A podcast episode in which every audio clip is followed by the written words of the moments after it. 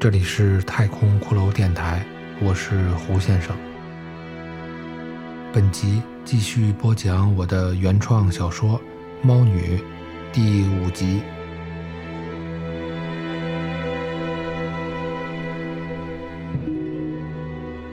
猫女的低语在我耳边，犹如清风拂过的树梢，仅仅留存下一些恍惚的记忆。但当我反应过来，正欲仔细关注之时，他已转瞬而逝。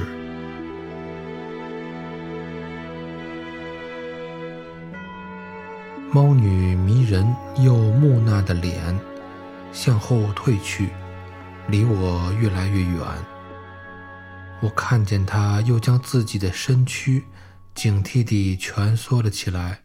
似乎他对于这次勇敢或冒失的行动感到了慌张与后怕。他的身躯在我的脚旁缩成了一个肉色的球，那样柔软的身体，那样精致的生命，像一团包裹着纯净甘甜泉水的半透明皮囊，带有冰冷的手感。以及湿润的气息，感觉会有一些水从皮囊中慢慢流出，激发起每个观察者的原始欲望。这是一份自然天成的生动之美，生机盎然的生命体，正是因为青春的宝贵而充满生殖繁衍的诱惑与神圣。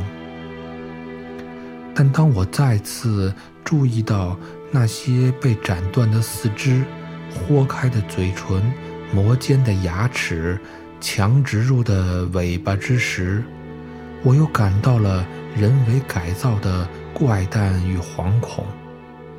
那些伤口虽已愈合，但我似乎仍然能够感受到曾经发生过的痛苦。此时，那位首长从檀木雕花大椅上起身，走到房间中央的那座华美的俄罗斯中世纪风格的大床旁。在一团丝绸中，他拾起一只闪闪金色的猫食盆，就在他的座位旁，将这金猫食盆放在了脚边。然后，轻咳了一声，用脚尖踢了踢那猫食盆。猫女听见了声响，立即从蜷缩的状态中惊醒。她回头望见首长期盼或者是命令的表情，马上从地上爬起，扭动身躯，拖着尾巴爬向首长脚旁的金色饭碗。我看见猫的背影，那一对圆润紧实的屁股，白的没有血色，却泛着幽幽的青色之光，好像曾经在我幻觉中出现的那只巨大的海上圆月，冷静而虚无，仿佛观察世事变迁的上天之眼。无喜无悲，无情无欲，并不在乎眼前生命的生死存亡。他只是一个永恒的观察者，一个无情的沉默者。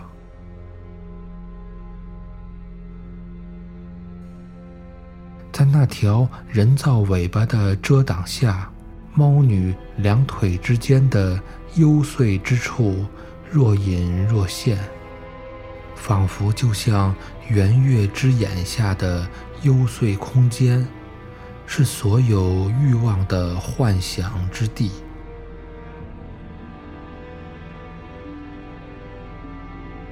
随着猫女背部曲线的起伏，那如同游蛇般的脊椎骨左右摆动，这引导我的意识越发接近了生命的本源。我感到包裹在身躯中的那具本质之骨，正在挣扎着撕扯开血管与肌肉、脂肪的束缚，钻出皮肤的遮挡，拖着血与骨的残渣，嗅着猫女留下的身体气息，向她爬去，扑到她的身上，进入她的身体。用尽所有的力气，享受生命之源的快感。虽然他的身体是冰凉的，但那幽邃之处却是湿润温暖的。在暗黑无光的幽邃之处，摩擦生出的热，点燃了生命之火。尽管这火终将燃尽。但这究竟是生之本能？那是一种在无情天界之月眼注视下的自然之道，千万年之运转不止，无人可以令其停止，无人可以从中脱身。就如同一段无头无尾的旋律，在脑海中总会突然响起，引得身中的那句本质之鼓。爬出装饰的皮囊，进入欲望洞穴。猫女爬到手掌的脚旁，她伸出粉红的舌头，舔食着金猫食盆中的食物。手掌的一只脚踏在了猫女的背上，她依旧亲切而慈祥地问我：“怎么样，喜欢吗？”我从他的表情中看出了一丝的得意，我猜或许他看出了我对猫女的欲望。此时，他用行动向我证明了猫女是属于他的东西。我感到我的脑子并不是十分的清醒，空气中有种独特的香气。让我的意识四处流动，很难聚拢，从而形成清晰的逻辑。我一时不知道该如何回答他的问题。在我犹豫而不知所措的沉默中，引来了身边的那个朋友的笑。坐在身边的那个朋友，他伸手拍了拍我的肩膀，然后对那首长说。首长，他看起来还不适应这里的环境，我能跟他聊聊吗？首长笑了起来，还是那种慈祥而亲切地说：“既然让他来，就是对他放心。你想说什么就说吧。”话到此处，忽然从首长刚才走出的那扇门后。传出了轻轻的几声敲击声，在首长的一声“什么事儿”的问询中，门被小心翼翼地打开了一道缝隙，一个人从门后探出了半张脸。首长看见此人后，随即起身走到了门旁，两人低声耳语了几句，首长便随其。离开了猫女的房间。此时，房中的气氛顿时改变了许多。猫女随即停止了吃食物，她趴在地上，用奇怪的眼神望着我。那个朋友凑近我，对我说：“你觉得头晕吗？”我向他点点头，他有些神秘地嘻嘻地笑了起来，然后对我说：“你想知道这个房间还有那个女人的秘密吗？”